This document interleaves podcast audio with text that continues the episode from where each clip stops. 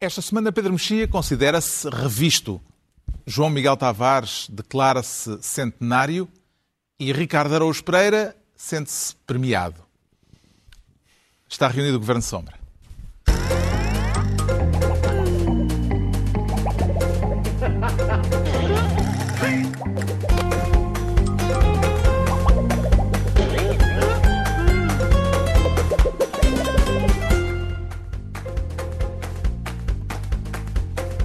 Ora viva, sejam bem-vindos. No final de uma semana em que o país tomou consciência das condições de vida de milhares de trabalhadores estrangeiros na costa alentejana, daqui a pouco falaremos disso e da polémica com a requisição civil para o realojamento de migrantes em situação de risco sanitário.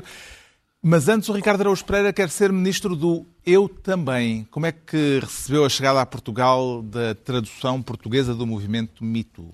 Ricardo Araújo Pereira. Eu queria falar precisamente sobre isso, Carlos, sobre a chegada Parece a uma Portugal. tradução literal ou uma tradução adaptada?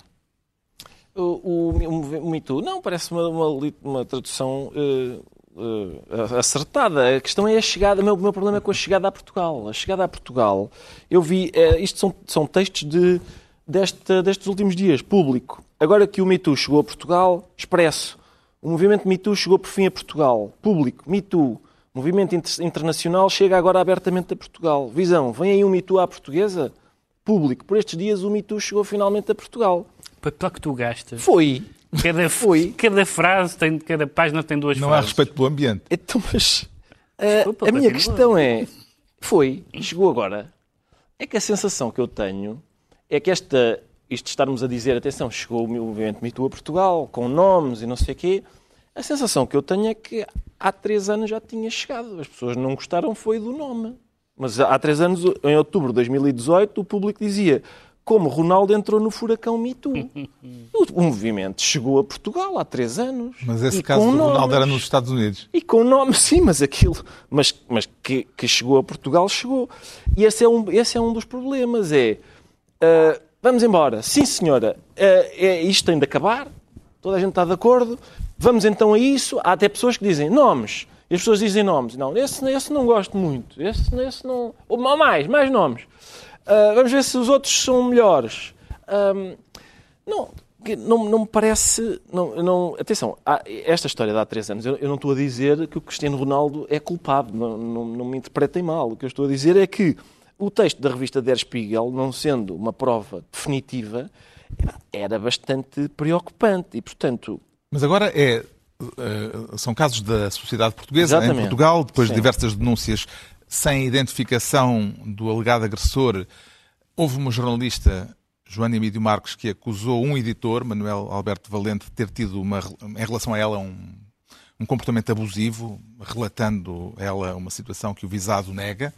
Ah, como é que vê o cavar de trincheiras a este respeito nas redes sociais com manifestações veementes de solidariedade para cada um dos protagonistas?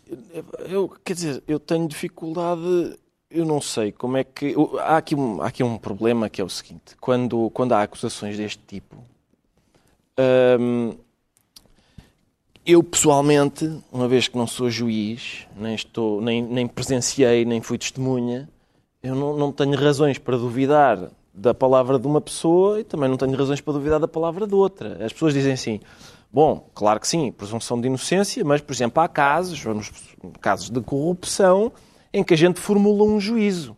Não há dúvida. E isso não, não belisca a presunção da inocência, porque o acusado de corrupção, vamos supor, continua a ter no tribunal eh, a sua presunção de inocência intacta. Isso é verdade. Mas são casos em que a gente ouve o próprio acusado a admitir coisas inadmissíveis. Isso ainda não aconteceu neste, neste âmbito do Me Too. Essa é uma diferença essencial. Agora, agora, há uma coisa que é inegável, que é as mulheres, e, e- e digo as mulheres porque é sobretudo de mulheres que estamos a falar, não é? Estão fartas, fartinhas, e com muita razão. E com muita razão. E convém, convém, eh, há uma, às vezes há uma, uma tentação de dizer assim, pois é que isto, isto antigamente era aceitável. Não, não, acho que não. Isto não é bem como as calças à boca de sino, que antigamente usava-se. Mas agora, não, não, nunca foi aceitável chantagem sexual que, se não for atendida, prejudica a carreira da pessoa. Não é aceitável. O que é, o, portanto, o, é, é muito bom que isto aconteça.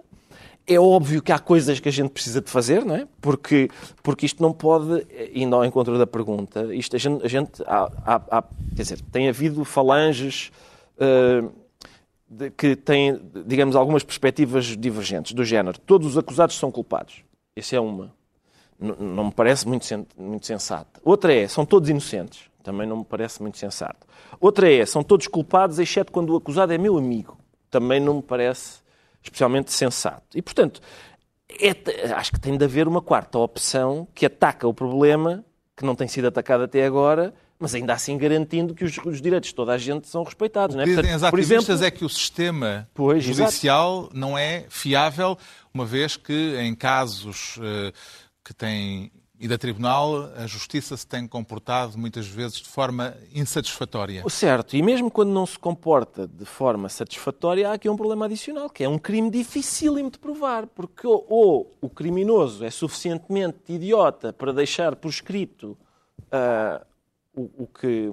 ou, ou fazê-lo perante testemunhas, ou então é muito difícil provar. Agora, há coisas que se podem fazer, acho eu, por exemplo, aumentar o prazo Uh, para, para as denúncias, por exemplo, é, é, é, um, é, é meio absurdo o prazo. de 5 anos, não é? Sim, o prazo que há, tendo em conta as especificidades deste crime. Agora, essa é a questão, é, tendo em conta as especificidades do crime, é evidente que tem de haver respostas uh, que, que permitam uh, que a impunidade não continue. É? Acompanha João Miguel Tavares as exigências que têm vindo a público para que as mulheres que se queixam de casos de assédio digam os nomes dos agressores? Eu acho que a palavra exigência, em tudo o que diz respeito a este tipo de caso, é uma, uma, palavra demasiado complicada e que acho que não deve ser utilizada. Eu não vejo exigência de coisa nenhuma. Nem exigência para ficar calado se não existirem provas, no sentido de provas no sentido judicial, nem exigência para falar a quem não quer falar.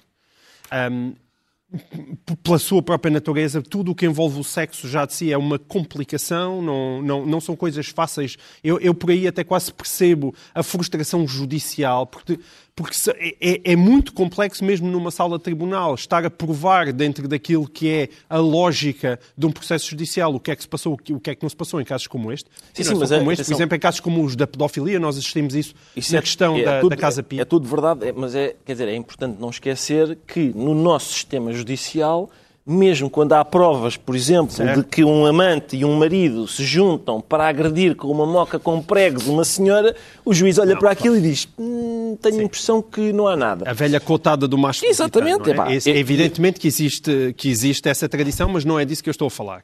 Ou seja, mesmo que não existisse essa tradição, mesmo que houvesse um sistema judicial profundamente igualitário, seriam sempre coisas muito complicadas de provar. E depois é preciso saber o que é que é assédio sexual, o que é que é mais do domínio da importunação sexual e também o que é que é um crime, o que é que é um crime e coisas que não sendo crime são manifestamente inaceitáveis. Portanto, eu não tenho nenhuma exigência.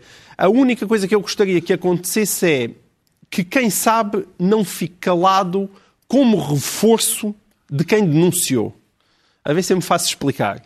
Nós, muitas vezes, não podemos, ou são casos que não merecem chegar a, tribunal porque não são crime. O caso que a Joana Emílio Marques relatou não parece, mesmo sendo verdade da forma como ela relatou, não parece que fosse algum dia um crime mas isso não é, muitas vezes também não é aquilo que está em questão. Não se trata de ser um crime, trata-se de ser alguém que se sentiu importunada ou assediada e acha que isso deve ser contado e deve ser denunciado. E nós registra, eh, retiramos isso daquilo que é uma esfera criminal e, e existe, evidentemente, uma censura social. Sanção ética ou... Eh, e uma censura ética em relação àquilo que se passou. E aí, eu, eu estou com o Ricardo, acho que as mulheres têm carradas de razão, carradas de queixas, sempre tiveram historicamente e continuam certamente a ter. Agora, quem sabe o que se passou, quem sabe o que se passou, ou que quem ouviu histórias semelhantes, eu aí gostaria que se chegasse à frente, porque é evidente que a acumulação de pessoas credibiliza os testemunhos. Ou seja, é, é, muito diferente ser uma jornalista a dizer que aconteceu isto, quando e depois já outra jornalista a dizer eu confirmo, quando há outra pessoa a dizer eu também ouvi falar, ou outra a dizer eu também passei pelo mesmo, evidentemente que esse acumular, acumular de testemunhos é bastante relevante. Uhum. Eu, uh, há uma, uma escritora e tradutora, foi a Rita Canamentos, também no, nas redes sociais, também veio confirmar de certa maneira, vem reforçar aquilo que a Joana Emílio Marques uh, tinha dito, embora, mais uma vez, tenha dito que acho que isto não é crime. E, portanto, isso também é importante ser estabelecido, porque uma coisa é o Harvey Weinstein, não é?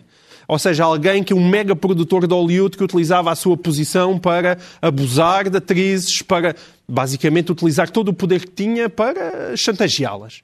Isso é uma coisa. Outra coisa é, por exemplo, aquilo que aconteceu ao Aziz Ansari, que nós também, também falámos aqui, que basicamente, quando nós ouvimos a descrição, foi uma noite de sexo, correu mal à outra senhora.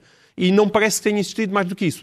Há casos intermédios, sei lá, como o Louis C.K., que acho que não é nenhuma coisa, né? não acho que não é nada do domínio criminal, mas que é algo muito censurável. E, portanto, não é fácil estabelecer regras claras em relação a estes, a estes processos um, e, e, acho que é, é preciso sempre existir simultaneamente algum bom senso é muito difícil estabelecer regras claríssimas e essa é uma tentação a qual eh, nós devemos tendencialmente resistir, a dizer é assim, desta maneira precisa, as pessoas todas têm que falar, têm todas estar caladas, ou então é presunção de inocência. Se não há provas, as pessoas calem-se, eh, e isso é inaceitável. Agora, estou com o Ricardo também no outro aspecto. O que dá a sensação em Portugal é que cada vez que surge um caso, são mais as pessoas, e muitas delas até insuspeitas, porque vindas até, digamos assim, de uma esquerda woke, que de repente vêm para a frente a dizer isto não aconteceu, vejam lá, é preciso muito cuidado, ai cuidadinho com a presunção de inocência, e isso é muito engraçado. Ou seja, um mito em Portugal acho que será sempre extremamente difícil, porque o meio é minúsculo. Justamente, parece-lhe Pedro Mexia que poderemos vir a ter em Portugal um movimento à semelhança daquele que nasceu nos Estados Unidos, ou uh, vê particularidades culturais portuguesas a impedir eh, uma tradução literal uh, deste movimento de denúncia? Bom, haverá, haverá particularidades portuguesas. A, a, principal particularidade é sermos pequenos e, portanto, os meios todos, uh, cada um dos meios em que essas coisas passam, tende a, tende a ser tende a ser endogâmico, de grande proximidade, etc. Agora, eu acho que o que seria uh, importante era que nós reagíssemos aos casos portugueses da mesma forma como reagimos aos casos americanos, porque vi pessoas que tinham formulado reações, uh, tinham formulado regras de reação a estes casos, como acreditar sempre na vítima ou nunca acreditar na vítima, quando se passava do outro lado do Atlântico, e agora em Portugal os critérios auto proclamados dependem. Ah, isto é assim, menos esta pessoa que eu conheço, isto é assim, menos esta pessoa uh, que é meu correligionário. Aliás, houve um caso esta semana também muito interessante que foi o do deputado do, do, do Bloco de Esquerda, que é um caso de alegada violência uh, doméstica, aliás, uma, acusações cruzadas, em que as pessoas imediatamente tomaram posição porque são ou do Bloco de Esquerda ou contra o Bloco de Esquerda, como se, como se alguma dessas coisas estivesse em, em causa, como se fosse uma, uma luta política ideológica. Agora, o que aconteceu nos Estados Unidos, uh, uh, e não só nos Estados Unidos, foi o, o, essencial muito positivo, que foi acabar com a cultura do silêncio. Acho que é o Me Too, uh, o que vai ficar, esperemos que fique é isso, é as pessoas falarem, poderem falar, não serem sancionadas por falarem e serem ouvidas. Agora, se, e ao mesmo tempo, permitir que as pessoas que são acusadas também se possam defender. Agora, há duas coisas que eu não compreendo. Não compreendo é que todos os denunciantes, seja do que for, uh, sejam imediatamente considerados como uma voz da verdade. Não sei, há, há, há versões, há, acho, acho que deve ser levado a sério, sobretudo em, em ambiente. Um, de empresas, de escolas. As televisões, por exemplo, anunciaram códigos de conduta nessa matéria. Ah, e, do outro lado, os acusados também não consigo perceber muito bem, a não ser por amizade, que enfim, que a amizade perdoa tudo, a ideia das mãos no fogo.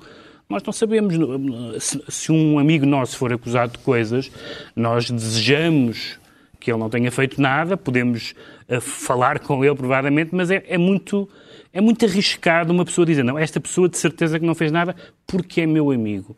Isto é uma, ou meu conhecido, ou, ou do mesmo meio que eu. E, portanto, o que eu acho é que essa, na transposição do caso americano para o caso francês, devia valer a frase do João, do João César Monteiro, que é o que é bom para a freguesia das Mercês também é bom para os Champs-Élysées. uh, ou seja, a, a, regra tem que ser a mesma, seja com conhecidos ou com desconhecidos. Entregamos assim ao ao Ricardo Araújo Pereira a pasta de ministro do Eu Também. Quanto ao João Miguel Tavares, quer ser desta vez ministro do Z... É assim? Não, tu és péssimo a fazer a interpretação dos meus Isto tanto pode ser Estados. a, a, quero a destruir- onomatopeia do soninho como uma, Mas, uma vá, abelha eu, eu esperava que um moderador com a tua experiência e profissionalismo consiga fazer um zzz Então, de é, outra maneira. é um- como é que é? Ah, é um Mas Z de eh, também soninho. pode ser Z da, de- de- da abelha, não é? Mas, Mas mas que se, fosse, soninho é que quer falar? se for Z da abelha, é Vespa mesmo, seria Eduardo Cabrita. Eu, eu quero falar do Zemar e de tudo o que, o que está à volta de- deste caso que dominou a nossa atenção eh, durante esta semana. E que agitou eh, o, o sono eh, em que estávamos em relação àquela situação concreta É- que se vive na costa alentejana. E porquê é que agitou o sono? Ah, agitou o sono porque, de repente, algumas dezenas daquelas pessoas que vivem em condições miseráveis já há bastantes anos foram perturbar o sono e o descanso de uma certa elite de, de- de gente de classe média alta que tem umas casas, aliás, de maneira meio esquisita, porque todo aquele empreendimento é estranho, um- umas, umas casas na zona e, portanto, naquele empreendimento chamado Zemar. Entretanto, atalhando só rapidamente, o Governo esta sexta-feira sofreu uma derrota em tribunal ao ver suspensa por uma providência cautelar a requisição civil do complexo Zemar eh, para alojar os migrantes em situação precária. Parece-lhe que, a este respeito, o Governo deve insistir junto da Justiça ou mudar de estratégia? Não, eu, eu acho que o governo, ah, como muitas vezes acontece e como é muito típico, ah, cada vez que Eduardo Cabrita entra em cena, ele, ele, ele está bem naquele ministério, porque ele claramente deve ter umas daquelas mocas de Rio Maior, uns cacetetes lá em casa para baterem alguém. Eu não estou acusado de violência doméstica, mas há uma, um, um lado bruto nele e de uma brutalidade a, a encarar os problemas que eu consigo perceber muito mal. E esta providência cautelar, quer dizer, eh, quando nós vamos ler a argumentação, o governo chegar ali e dizer agora requisite isto tudo, eu não percebo porque é que precisava de requisitar aquilo tudo. Acho que, sobretudo porque aparentemente só precisava de 10 casas e, portanto, instalou-se logo ali uma confusão entre as pessoas que tinham casas privadas e pessoas que tinham. eh, e, e casas que estão simplesmente para alugar num empreendimento que está fechado, e aí o governo tem razão, Sim. que está fechado, que está falido, que deve 60 milhões de euros eh, ao, Estado, Estado. português e, portanto, eh, se, se, aquelas, se aquelas casas estavam desabitadas, tendo em conta as dívidas e o estado em que aquilo se encontra, podia ser um, um argumento atendível. A mim choca-me que, de repente, as pessoas, de facto, eh, despertaram para aquilo porque aquilo aconteceu no Zemar. Quer dizer, é verdade que há um lado de pandemia ligado a isto, mas essencialmente estes, estes diretos, esta atenção toda foi porque de repente aquelas pessoas entraram de forma inesperada num empreendimento, não é de luxo, mas digamos assim, de classe média alta, que supostamente era um parque de campismo, ah, Certo. e, e- que, que é logo uma história, uma daquelas histórias magníficas passadas em 2008 com, com os famosos PIN socráticos, em que ninguém ainda percebeu sequer como é que aquelas casas nascem ali, tendo em conta que o licenciamento é de um, é de um parque de campismo, que ainda por cima acho que até esse licenciamento também já foi. Ah, já, já Porque são aquelas Portanto, construções que não são bem construções e que se permitem É contornar a lei. É exato, porque Claro. contornar a lei, nem sequer percebes que é que as pessoas são proprietárias, porque acho que do terreno não, não é, porque Não, são, são, são só proprietárias do usufruto do usufruto daquelas coisas de madeira. Exato. Portanto, tu- toda essa história é muito estranha. Agora, há um outro lado que eu queria salientar aqui, que é a questão ideológica. A mim custa-me imenso, até porque eu sendo, de, vá, digamos assim, de direita, em Portugal continental em 2021, parece que eu tenho que estar ao lado da propriedade privada. E então, e se foste de esquerda, tens de estar ao lado ali daquelas pessoas sofredoras. Epá, desculpem lá, isto para mim não, não é uma questão ideológica. Isto não é uma questão ideológica. Aquelas pessoas são pessoas, muitas vezes maltratadas, que vivem em péssimas condições. O Estado português, seja uma pessoa de esquerda, sejam pessoas de direita, certamente que têm a obrigação de ajudar aqueles milhares de trabalhadores que sabe que a situação que, que já existe há anos e anos tem que ajudar provavelmente aquilo que é a Câmara Local de um Conselho de 25 mil pessoas em que aparentemente já tem cerca de 15 mil trabalhadores imigrantes. É evidente que uma, que uma pressão humana desta, desta, desta dimensão, é- é- aquele Conselho precisa de ajuda. Mas é para isso que existe o Estado. E a mim choca-me que estas situações só, eh, de repente, causam este supersalo público porque foram chatear eh, o- a, a paz de uns senhores que têm umas cabanas num resort ecológico. De quem é a responsabilidade pelo problema das condições de vida dos imigrantes que trabalham na agricultura na costa vicentina, Pedro Mexia? Bom, eh, a, a responsabilidade é que o João Miguel está a dizer, e, e com razão, e todos nós temos essa eh, eh, noção de que um, este caso e os contornos deste caso uh, fizeram o país acordar para a situação. Mas não fizeram acordar um, a fiscalização. Havia amplas fiscalizações sobre questões de condições de trabalho, condições de habitação, como funcionavam as empresas de, de, de angariação de trabalhadores. Isso também lemos na imprensa na última semana, não era, não era desconhecido. E isso é, francamente, mais competência do Estado Central do que, do que de, de, da, da, autarquia. Uh, isso por um lado. Por outro lado, a questão da, da propriedade privada, eu nem sequer vejo, uh, concordo com, com o que o João Miguel disse, mas, mas até a questão da propriedade privada, e já pondo de parte todos aqueles imbróglios sobre, aquela, sobre aquele empreendimento, sobre as insolvências e os licenciamentos e tudo isso, mas uh, se quisermos pôr as coisas em termos de esquerda ou de direita, um dos, um dos, uma das principais componentes do pensamento social de direita, se quisermos chamar-lhe assim, é a doutrina social da Igreja que sempre ensinou que a propriedade não é um direito absoluto e que está uh, uh, ao serviço do bem comum. E, portanto, eu admito que possa ser necessário. Coisa diferente é se a solução, a única solução era esta, se os instrumentos jurídicos uh, ou, ou, que, que, que uh, permitiram esta requisição foram os adequados e tudo isso, tudo isso é tão discutível que aparentemente o Tribunal decidiu a suspensão dessa da suspensão da, eh, quer dizer, aceitou a providência cautelar. Aceitou a providência. É uma decisão. Aceitou a providência é- cautelar. Sim, mas, Sim, mas, não é. E os desgraçados mas não é têm que sair outra vez, não é?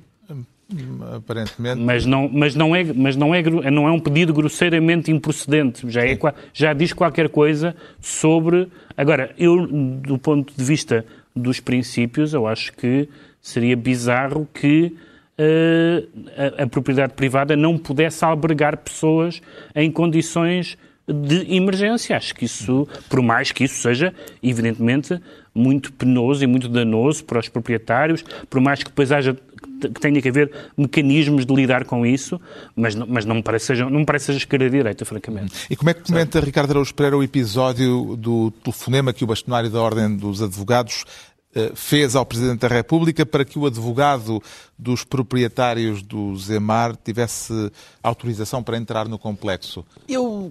Felizmente, ele, eh, o, o bastonário tinha o número do... Tinha o número do Presidente, presidente. Isso, é, isso é ótimo, sim. Coisa que, alguns desta mesa eh, poderão ter, mas o comum não, cidadão não, não, tem. Não tem, em princípio não tem. Mas eu, eu acho que o Sr. Bastonário hum, identificou muito bem que estávamos perante um caso de desrespeito pelos direitos humanos, ali naquela, naquele acontecimento, não é? E eu fiquei surpreendido. Acertou no conselho. Acertou no, acertou no sítio. Naquela, naquela área geográfica, de facto, há, um, há atentados graves aos direitos humanos. Em termos hierárquicos, não sei se ele depois... Porque isto, atenção, nós estamos a falar de gente mesmo muito desgraçada, não é? Eh, numa escala de desgraça é difícil imaginar o que é que há abaixo destes migrantes que vêm a fazer trabalhos que nós não queremos fazer, uh, enquanto são explorados por máfias e vivem em situações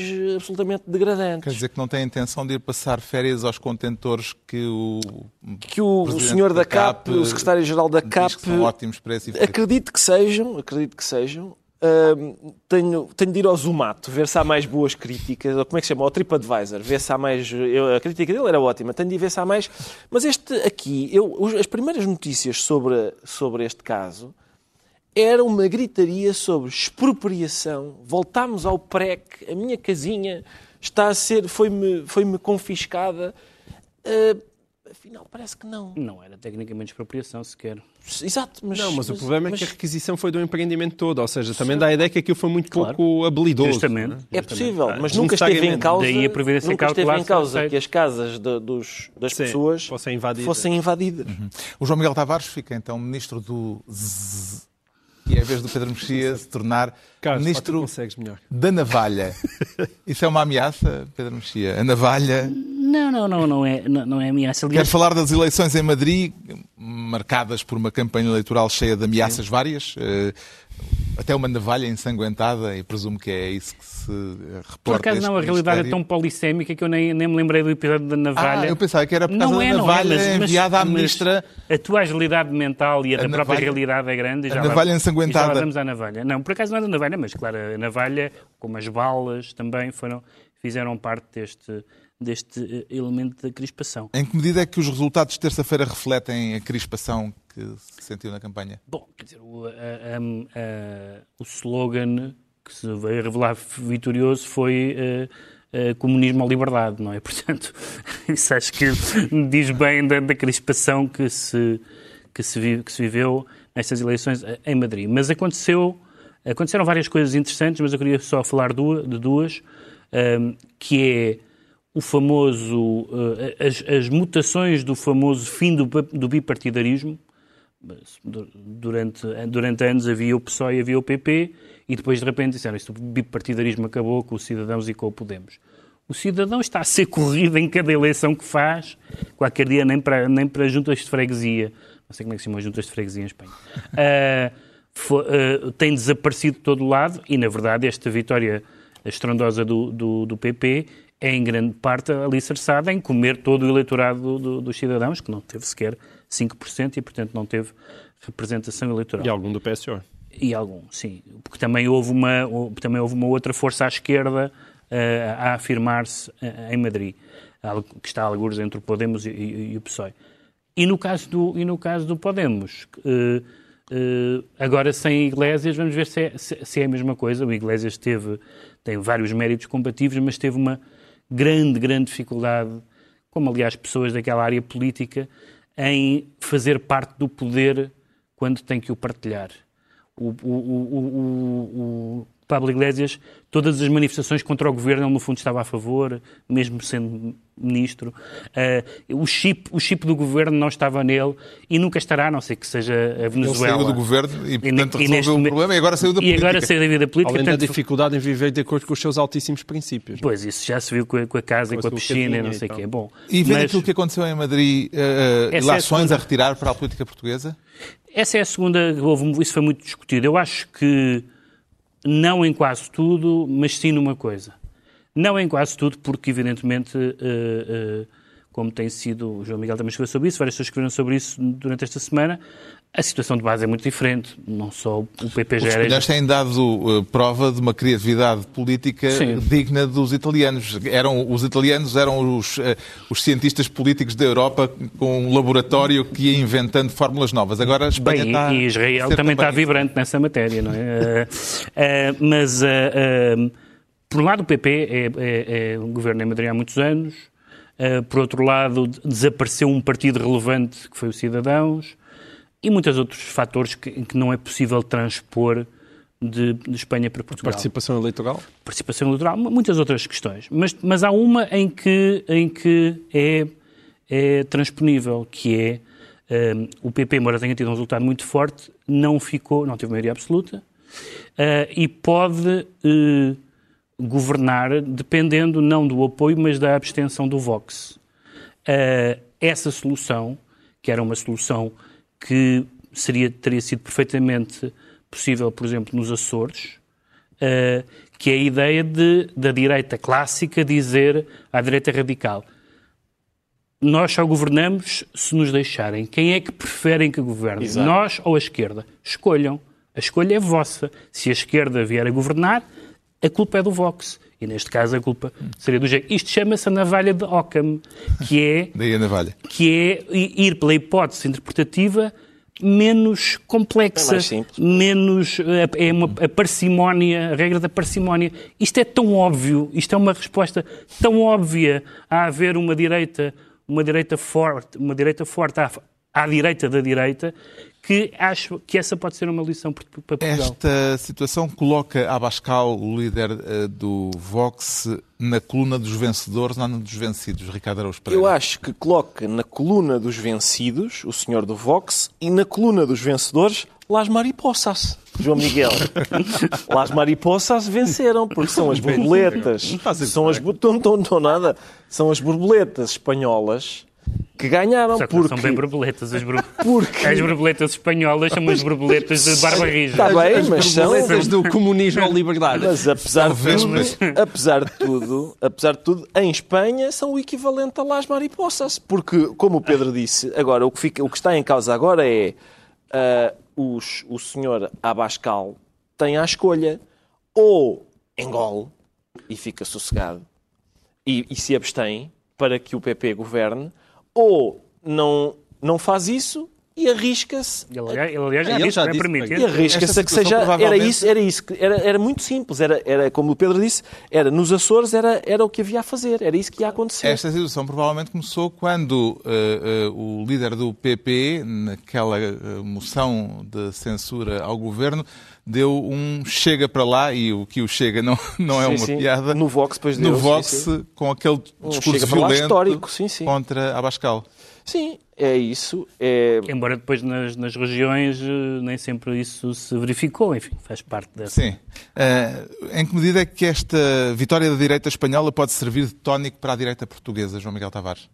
Pá, só no- naquele sentido eh, daqueles tipos bêbados que estão tão desesperados, não têm nenhuma boa garrafa, então vai o primeiro vinho a martelo que lhe aparece em cima da mesa e marcha tudo. Porque eh, é aquilo que estava a dizer o Pedro, não existe nenhum paralelismo que se consiga estabelecer, e muito menos esta história da Las Mariposas. Porque não, para, para já há logo um problema no raciocínio do, do Ricardo, que é a, a senhora Ayuso estava unida ao Vox antes destas eleições. Ela agora deixou de precisar disso. Certo. Deixou de precisar disso. E, e no caso dos Açores também nem sequer aí consegues fazer facilmente um paralelismo porque ali o PSD não foi sequer o partido mais votado. Aqui nós estamos a falar de uma, de uma vitória... Mas poderia, mas governaria com a abstenção do Chega. As contas são as Era, mesmas. completamente diferente em era, de exatamente o mesmo caso, que é, Com- tem a escolha entre permitir viabilizar um governo da esquerda e, e depois, nas próximas eleições, provavelmente nesse sentido é sofrer igual. um desastre eleitoral ou calar-se muito caladinho. Mas o problema aqui é, é, ouçam, é evidente que se um dia em Portugal se colocasse essa hipótese, não é? De repente voltavas a ter um PSD forte como agora foi o PP em Madrid e o, e o Chega ou o que fosse ficasse reduzido ali à casa dos 10%, é, eu concordo com vocês. Gosto do reduzido. Não, reduzido à casa dos 10%, no sentido em que é mais ou menos essa a votação que o Vox, este- que o Vox teve. Eu concordo com vocês, aí não precisavas nenhum de estar a fazer acordos desagradáveis Mas tu achas que o Chega vai ter mais? É isso? A tua previsão é Não, acho que tenha o PSD vai ter muito menos. Esse é o problema. Quando eu falo do caminho das borboletas, mais uma vez, não é nada que eu deseje, é algo que eu estou a dizer que não vai acontecer. Ou seja, que a coligação é a coisa que mais possa aproximar um projeto de poder, tendo em conta aquilo que vai acontecer em Portugal. Mas só para finalizar, ainda assim, eu estou cada vez mais convencido que isto é de António Costa durante mais seis anos. Portanto, estejam à vontade. O Pedro Mexia fica assim ministro da Navalha e estão entregues as pastas ministeriais por esta semana. Altura agora para sabermos porque é que o Ricardo Araújo Pereira se sente premiado. Jogou no Totoloto, uh, Ricardo Araújo Pereira? Não, não, No não, Euro não. Milhões? Não, também no não. placar? Nada. Já sei. A raspadinha do património. Também não. E, e- sim, não, também não, Não, não fui premiado na raspadinha do património. Então, não. de que forma é que se sai premiado sem jogar? É, são, é- são os prémios. Este é o nosso tema. Eh, Como é que se diz feel good em, em português? É para dispor bem, não é? É um tema para dispor bem. Não sei É, se é, um, isso. é, um, vence- é um tema vencedor. É um tema vencedor. Quero Fala falar toda a do- gente concorda menos prémio- as pessoas do, do Novo Banco. Exatamente. Quero falar do prémio de mais de 1 milhão e 800 mil euros que a equipa de gestão do Novo Banco atribuiu a si própria pelo trabalho de gestão realizado no ano passado e que eh, terminou com um prejuízo líquido de 1 milhão, de mais de 1 milhão e 300 mil euros. Não, não, não, ó Carlos, de, de 1.300 milhões de prejuízo. Sim, eu também tenho dificuldade com os zeros. 1.300 milhões. Eu também é tenho verdade, é dificuldade verdade. com os zeros. E- Eu, eh, Sim, sim. Baralhei-me aqui nos... Portanto, Portanto, vamos resumindo: Ah, 1.300 milhões de prejuízo, toma lá um milhão de prémio. Muito bem. Por causa dos 1.300 Pronto, é milhões isso. de prejuízo. Eu, tinha- Eu, que rácio é que encontra entre estes valores? eu não encontro rácio nenhum porque não sei fazer contas, não sei de rácios. Eu não sei de rácios. Esse é o, meu, o que me afastou sempre de uma carreira na banca, pela qual eu, aliás, tinha imenso interesse. Foi o facto de não saber fazer contas. Constato, com surpresa, a- que não é preciso. A banca tinha interesse por ti. Sim, tinha, tinha, tinha mesmo. E sabia fazer contas. Mas, mas, sim, mas constato que não é preciso saber fazer contas porque hum, isto, é isto. É, é- há- quer dizer, há uma hipótese, atenção, há uma hipótese mesmo com os meus reduzidíssimos conhecimentos de matemática, que é, ah, são, mil, são 1.300 milhões de prejuízo. Há uma hipótese que é as pessoas dizerem assim: se não fosse pela ação extraordinária destes gestores, seriam 5 eh, mil milhões de prejuízo. Foram só 1.500, toma lá um Vês milhão. Nesse caso, acho que é pouco. Atenção, acho que é pouco. Fica, fica aqui a nota e a minha indignação. E até a minha Por indignação. não serem justamente Por não- ressarcidos exatamente, o trabalho exatamente. feito. O Pedro Mexia, que não tem muito feito aí para gritar, isto é um escândalo, vê nisto desta vez um escândalo? Não grito porque os próprios casos gritam, eh, não, não é preciso nós gritarmos com eles. Na verdade, isto é um. um, eh, eu tenho um certo fascínio pelas pessoas que exercem eh, eh, cargos públicos ou, que, ou, ou ou não- ou cargos de importância social e que não têm a menor noção. Eh, nós tivemos recentemente o episódio da, da, da, da Liga Europeia que era obviamente uma ideia horrorosa e que aqueles presidentes dos clubes, até saírem de casa, até ligarem os telemóveis, as televisões ou os jornais, acharam isto é uma boa ideia. Só os ricos é que jogam. E depois o resto do mundo, unanimemente em todos os países, à esquerda e à direita, Os adeptos dos seus os, próprios pro- clubes? os adeptos, porque achou horroroso. E, e há qualquer coisa. Nós tivemos um caso também, em, em- em- em- tivemos vários casos em Portugal, desde, desde bónus em alturas em que não se percebia que se desse bónus, até aos 10 mil euros de reforma que não chegava para as, para as despesas. Todos nós conhecemos esses casos de pessoas que dizem coisas que não pensam 5 minutos uh, como, como é que elas vão ser. Ou 5 segundos, como é que elas vão ser recebidas no mundo real. uh, uh, e, não- e por isso é que eu digo, não vale a pena eu.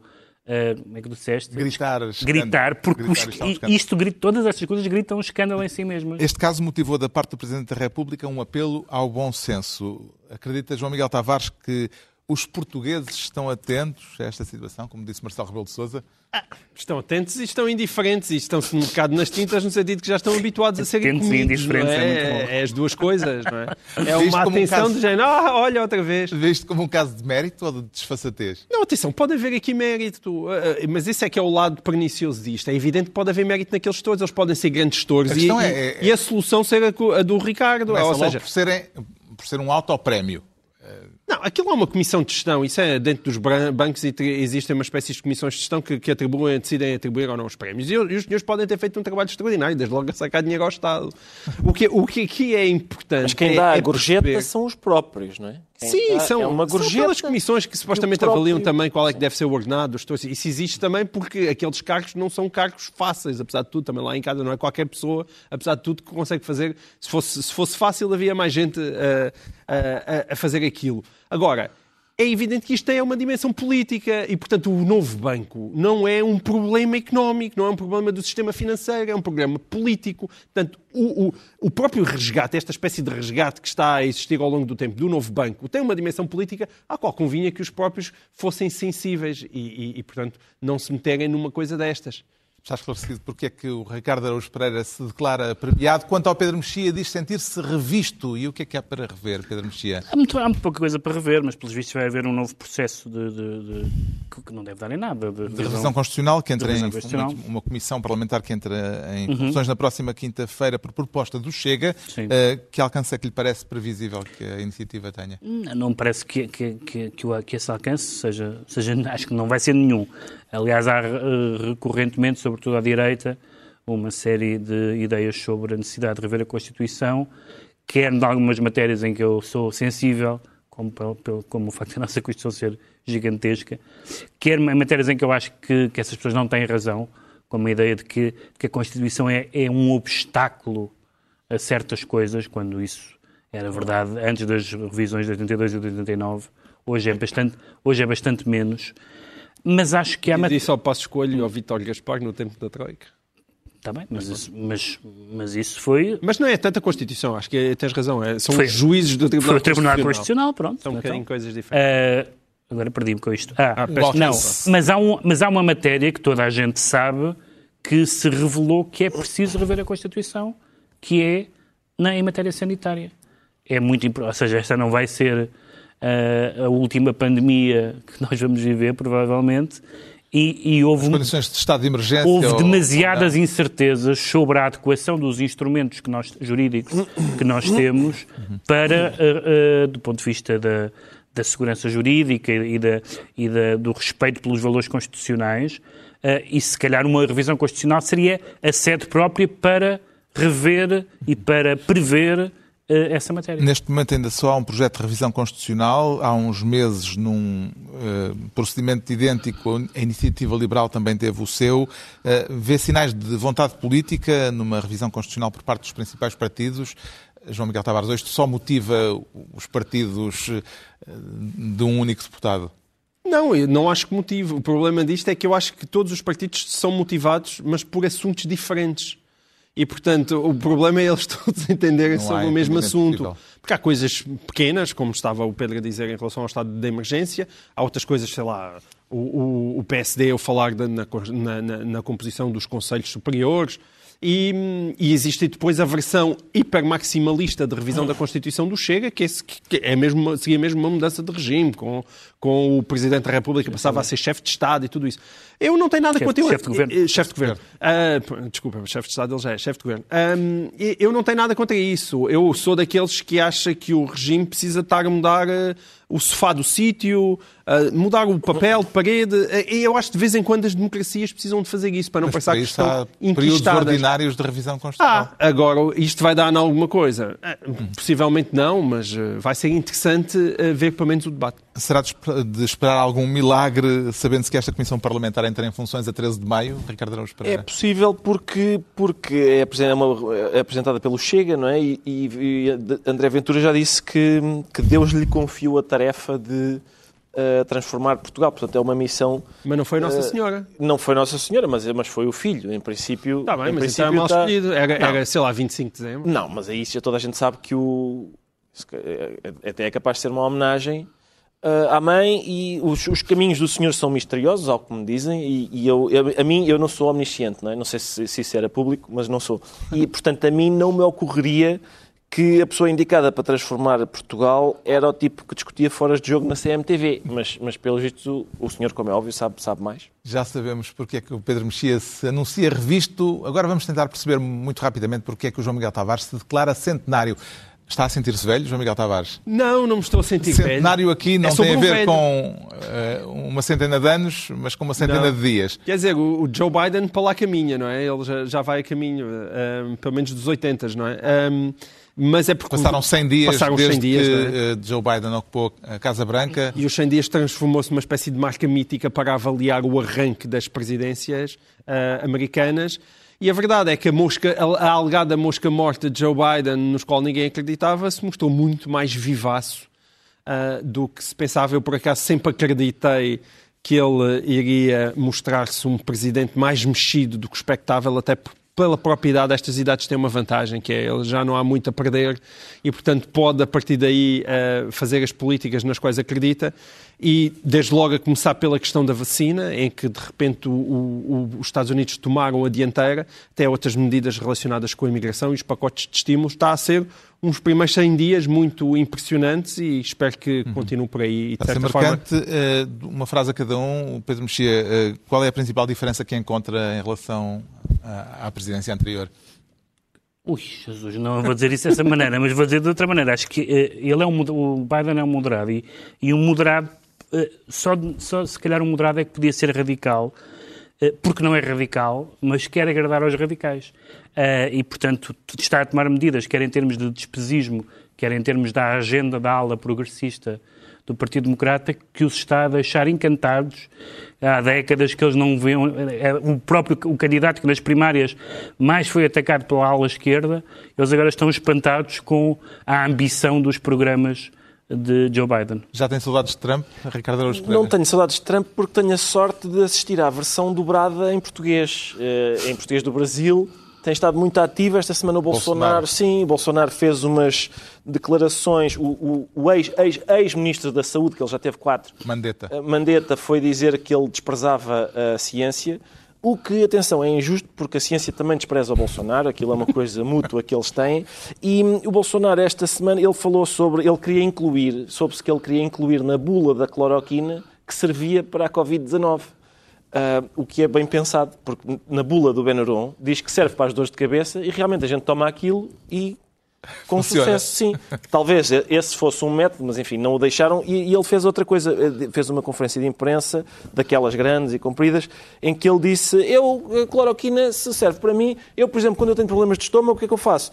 Tomo Coca-Cola e fico melhor. Se calhar até o meu bucho está todo carcomido pela Coca-Cola. E foi por isso que, quando aquele senhor me deu uma facada, o meu bucho eh, Resistiu. resistiu. Provavelmente a Coca-Cola não aprecia esse tipo de É um propaganda. tipo de publicidade que talvez não, não aprecie, sim. Muito bem, está na altura dos livros e eu trago esta semana o novo livro da escritora de Jaimília Pereira de Almeida, chama-se Marmoto, aquela palavra portuguesa tantas vezes confundida, tantas vezes esquecida e, e substituída indevidamente pela palavra japonesa tsunami. Este Marmoto, tal como o premiado Luanda Lisboa Paraíso, publicado em 2008, 2018, eh, é um romance que põe em cena e que dá voz a gente que é praticamente invisível na sociedade portuguesa. O protagonista aqui é um arrumador de automóveis, daqueles que encontramos em muitas eh, ruas, muitas esquinas de Lisboa. Um preto velho, como ele próprio se identifica, que se entrega ao que faz com a determinação e a dedicação de um verdadeiro profissional.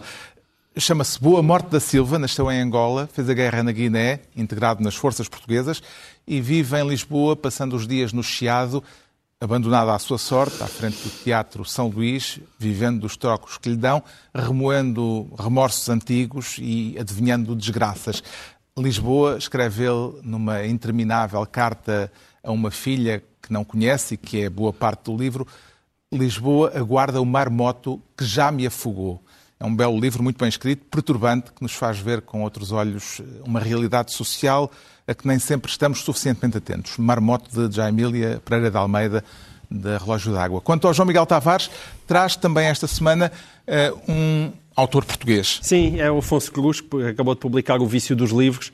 Enfim, acho que é um mal do qual padecem várias pessoas a esta mesa. Uh, os, os, livros têm alguns problemas, desde logo ocupam demasiado espaço e deixam-nos com alguns problemas de consciência uh, porque se empilham e, e, e, em muitos deles, numa porcentagem significativa, nós nunca lhes chegamos a tocar. Mas ainda assim têm aquele conforto de saber que, uh, com uma boa biblioteca, nós nunca nos aborrecemos nem nunca estamos sós. E o Afonso Cruz, evidentemente, partilha disso. E isto é uma série de reflexões fragmentárias, desde pessoas que ele encontrou, de histórias que encontrou nos livros. E, portanto, é sempre uma, uma reflexão, muitas vezes bem, bem, bem disposta, mas muito pertinente em relação a esta coisa que é uh, ler livros. E ele conta, uh, em particular, uma história que eu, que eu gostei muito de saber, que era que ele contava na adolescência, quando ia para a sua escola, tomava sempre um autocarro que fazia o caminho mais longo. E, portanto, ele demorava uma hora e meia a chegar à escola, podia só demorar uma hora, tinha que mudar no metro, ele preferia não fazer isto, só para poder ir a ler pelo caminho. O Pedro Mexia traz teorias cínicas. Teorias Cínicas é um livro de Alan Pluckrose e James Lindsay, da Guerra e Paz.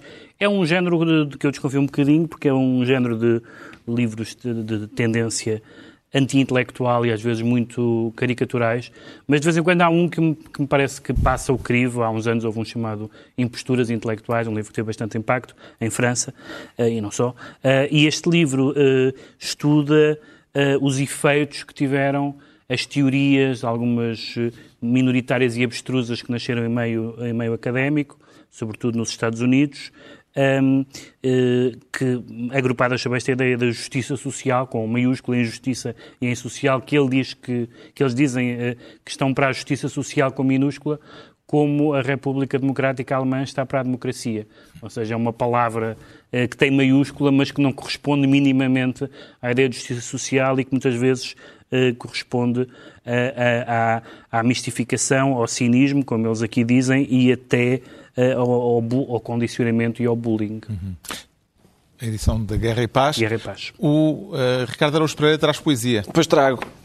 Chama-se Cães de Chuva, de Daniel Jonas, é da, da Sírio e Alvim. Eu, atenção, uh, espectadores, trata-se de uma empreitada pesada, uh, mas vale a pena, porque o Daniel Jonas... Exigente. É, o Daniel Jonas, ele vai com tudo. Vai com tudo. Vai, vai, Uma coisa que se diz pouco da poesia. Diz-se pouco da poesia, não é? Mas ele vai, a caixa de instrumentos dele, a caixa de ferramentas, ele usa-as todas. A linguagem é densa, uh, as referências vão desde a antiguidade clássica até corto maltese, por isso ele está, ele vai com, vai com as ferramentas todas de facto. Mas, apesar de haver vários poemas que são bastante herméticos, de vez em quando aparece um sobre, por exemplo, um cão atropelado e deixado abandonado, morto na berma de uma estrada que, é, que, é, que comove até uh, leitores mais rústicos como eu. Cães de Chuva de Daniel Jonas. Assim se conclui mais uma reunião semanal. Dois, oito dias, à mesma hora, novo Governo Sombra. Pedro Mexia, João Miguel Tavares e Ricardo Araújo Pereira.